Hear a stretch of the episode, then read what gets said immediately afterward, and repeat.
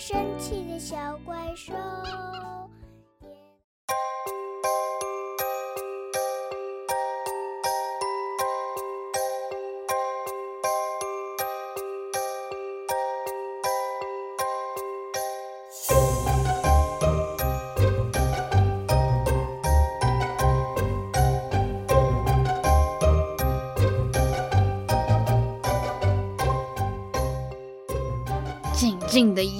空，像一块深蓝色的宝石。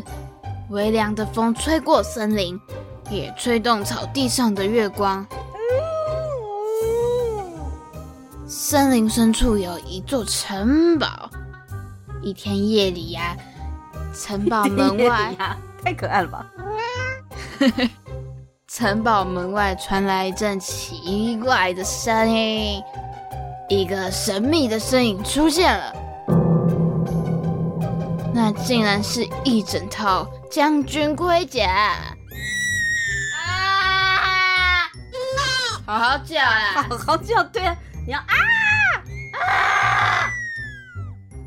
不管是头盔、胸甲还是护手，都在月光的照耀下闪着银色的光芒。这时，盔甲竟伸出手。轻轻推开了城堡的大门，是盔甲复活了。这位将军是战死沙场的勇士，因为他想念远方的家人，就趁着夜晚走回了家。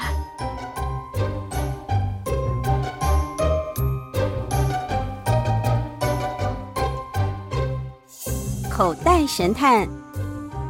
月光下的诡计上集，作者凯书，东雨文化发行。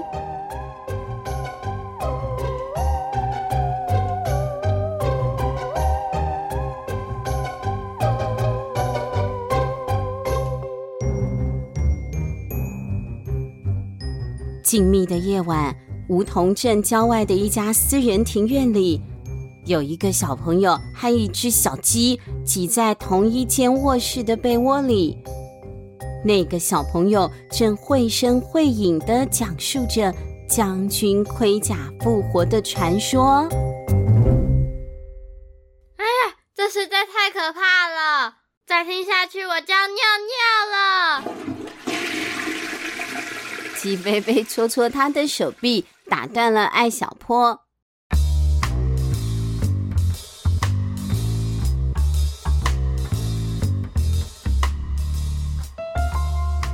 艾小坡他们没有待在自己家三更半夜，这是去哪啦？原来这里是住在附近的大收藏家宋夫人的家哦。前几天宋夫人新收藏了一副英国十五世纪的将军盔甲，所以今天傍晚艾成功特地带着艾小坡来宋夫人家里采访。眼看谈得太晚了，好客的宋夫人。就留艾小坡他们在家里过夜，而这个将军盔甲复活的故事，就是艾小坡稍早听大人们说到的。吉飞飞虽然刚刚都被紧张的气氛吓到快要尿尿了啊，但他随即还是振作了精神，用科学的角度驳斥了这个都会传说。咕噜鸡。盔甲是地球人类在武力冲突中保护身体的器具，根本不具备自主行动的能力，怎么可能自己走回家呢？被鸡飞飞那么质疑，艾小坡也忍不住笑了出来。我当然知道这怎么可能嘛！但大人们刚刚不是说，前几个收藏将军盔甲的人都曾经在晚上看到过盔甲自己走路啊？不管盔甲会不会走路，但小波，你现在必须走下路了。为什么？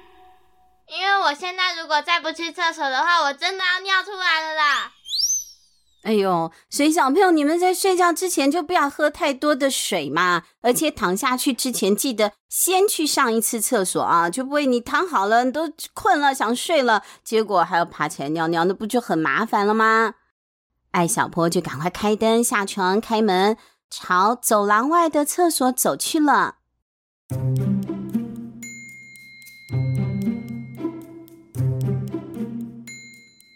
不过，艾小坡对盔甲复活的故事还是念念不忘的。他意犹未尽地说：“盔甲要是真能复活就好了，好想见见看那位将军哦。”就在这个时候，他们突然听到外面传来了一阵奇怪的声音，那是一种咔咔咔咔咔咔的声音，仿佛是什么金属的东西碰撞发出来的。是窗户外面，鸡飞飞侦测出了声音的来源。小波赶快走到卧室的窗边，轻轻掀开了纱帘。庭院的围栏外面，竟然正有一个奇怪的身影，那个身影还一步一步的越走越远。哎，那是什么？他们趴在窗户玻璃上往外看，只见月光照在那个身影上，闪出了银白色的光芒。盔甲，盔甲！他们大叫：“我的老天爷啊，这不是活见鬼了吗？”对啊，这不是活见鬼了吗？艾小坡连忙安慰七飞飞：“别害怕，我相信盔甲不会自己走路，这件事情一定有什么问题。有案子就交给口袋神探。”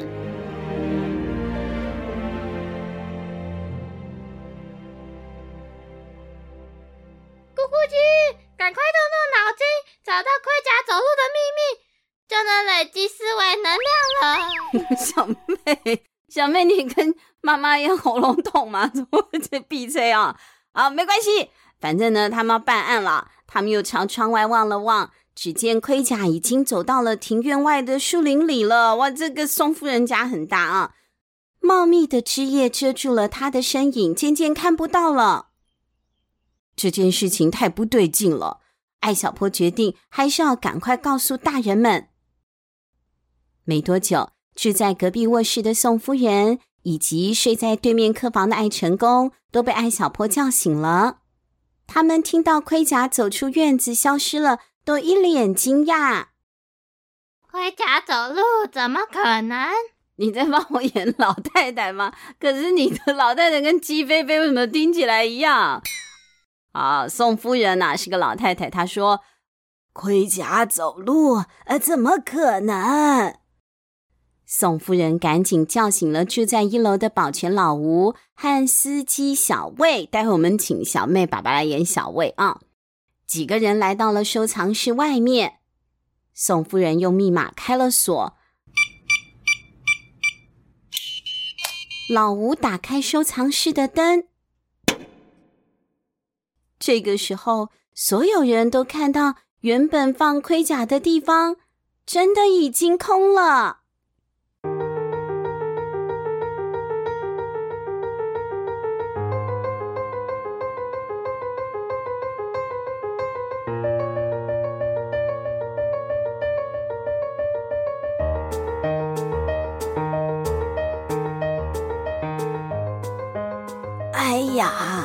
这是怎么回事呢？宋奶奶，不管怎么回事，还是先报警吧。对，报警，赶快啊！宋夫人就赶快拿出手机，按按那个一一零，报警了。接获报案的警察表示会尽快赶过来的。不过，在警察来之前，艾小坡觉得自己应该可以再多做些什么啊，他毕竟是小侦探嘛。于是。他抬头环视了一圈，哎，又看到了，看到收藏室的墙角装了一个监视器。宋奶奶，我们可以看监控。艾小坡指着监视器说：“哎呀，对对对，呃，老吴，赶快去调监控。”大家跟着老吴来到隔壁的书房，老吴熟练地打开电脑。调出收藏室内的监控，大家就看到了直到晚上的十一点五十九分，哎，刚好是午夜前一分钟啊！将军盔甲都好端端的待在收藏室里呀。可是，当晚上十二点来临的那一刻，盔甲突然离开了架子，抬起脚，迈开步，走了起来。只见他一步一步走到了门边。然后推开了收藏室的门，走了出去。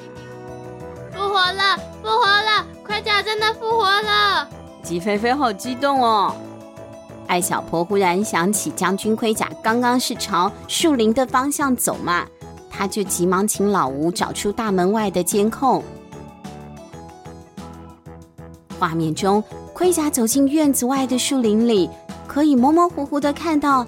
盔甲在树木的遮挡下，虽然动作变得一顿一顿的不顺，但依然在缓缓向前。宋奶奶，我们应该去那边看看，说不定盔甲还在。不行不行，半夜三更的，小孩子出去多不安全呐、啊！艾小波话都没说完，司机小魏叔叔啊就连忙阻止他们了。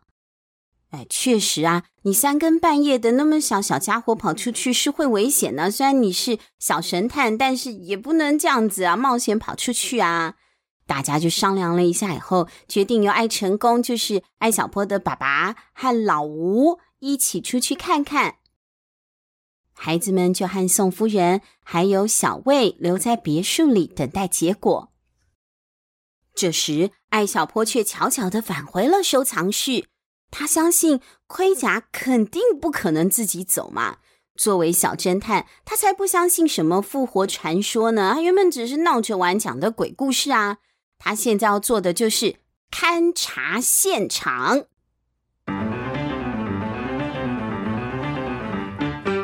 艾小坡掏出了放大镜，仔细检查起了地面。可是收藏室的地板很光亮哦，都没有什么灰尘呐。艾小坡也没有找到可疑的痕迹。鸡飞飞，帮我检查一下所有的架子和柜子，别放过任何细节哦。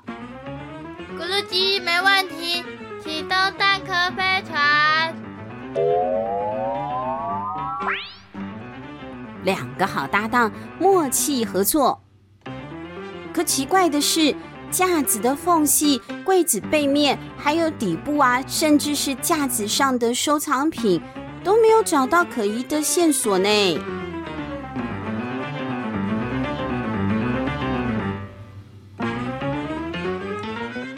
没多久，艾成功和老吴回来了，他们在树林附近找了很久，也并没有发现盔甲的影子。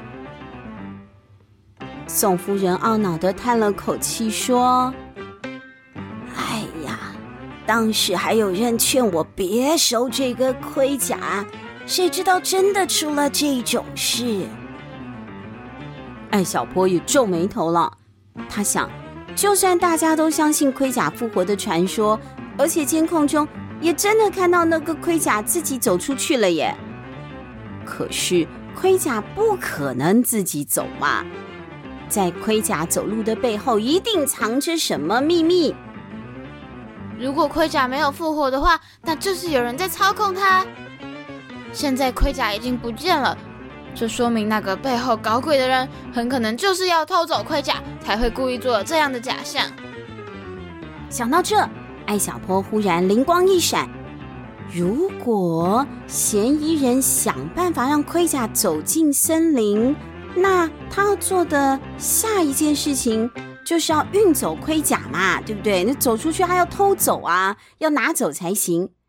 艾小坡急忙叫出了鸡飞飞：“我需要你去盔甲消失的地方再帮忙搜查一遍。”“好的，交给我，咕噜鸡。”鸡飞飞启动蛋壳飞船了。它飞到了庭院的外面，夜色中绕着那些大树高高低低飞了好几遍。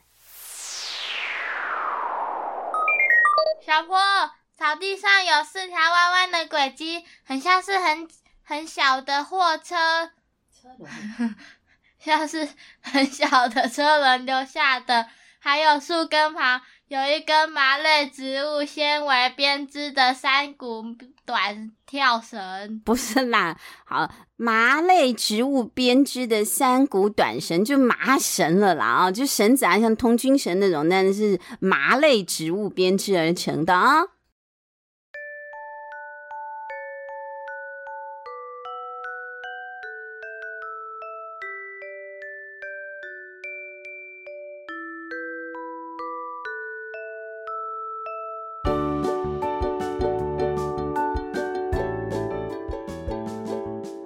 四条弯曲的车轮轨迹和一根麻绳，这两样证据能说明什么呢？